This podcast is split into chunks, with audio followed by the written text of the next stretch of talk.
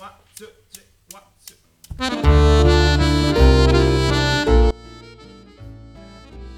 Hello，大家好，欢迎收听五月之下电台，我是主播深蓝。今天跟大家分享的是来自九明的后来故事。虽然换了生活圈，刻意的越走越远，终究还是偶然遇见。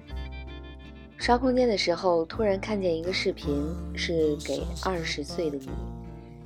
二十岁，忍不住掰指算算。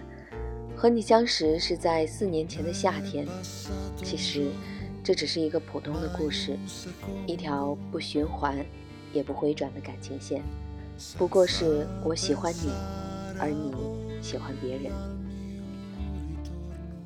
和你的故事从五月天开始，却终究剩我一个人还活在五月天的故事里，不肯醒来。为了和你拥有共同的话题，我开始搜集关于五月天的信息，听五月天的歌。然而过了不到三个月，却因突然的分歧，就这样结束。可是哪里来的结束呢？从来都没有开始过。后来觉得暧昧真的是让人受尽委屈，那如同悬疑小说似的未来，我矛盾的心自不愿再猜。不过是自欺欺人的想法而已。就像现在，我们终究敌不过命运，归为陌路。或许我该庆幸，还好命运拦不住呢。不知道如果改变当初的结局，我们又会变成什么样子？还记得你远去上海看演唱会，问大家要什么礼物时，我厚着脸皮要了一份，是从那里寄回来的明信片。你说就当这份是生日礼物吧，我开心的像个孩子，仿佛自己的礼物是最独特的。如果你只能打一通电话，你会拨给谁？直到今日，在看诺亚方舟的视频时，听到这句话，我仍然会泪眼朦胧。我不懂得你在明信片上写下这句话，是仅仅把它当做五月天的一句歌词，还是赋予了它特别的意义？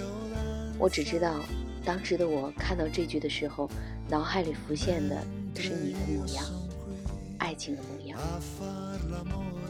我不太会讲话，有点内向，爱沉默，笑容也很僵硬，但我在努力的变成。可能会让你心动的样子，尽管只是偷偷的向别人打听，然后模仿你喜欢的那个人。从前觉得我始终学不会控制我的呼吸，在玻璃窗上喝出你美丽的名字，这句歌词写得很矫情。后来冬天里，我也会忍不住在一片白雾的玻璃窗上写下你的名字。曾经有一段时间，在我的课本扉页里、笔记空白处，甚至课桌上刻的都是你的名字。当时不是很明白“突然好想你”歌词的含义，你说很好听，我就经常单曲循环它。直到此时此刻，耳机里放着这首歌，写着这篇文字，我才明白。最怕此生已经决心自己过，没有你，却又突然听到你的消息。朋友问我，岁月不饶人，可不可以用来形容我们的这一段人生插曲？虽然不全恰当，但仔细想想，真的是这么一回事。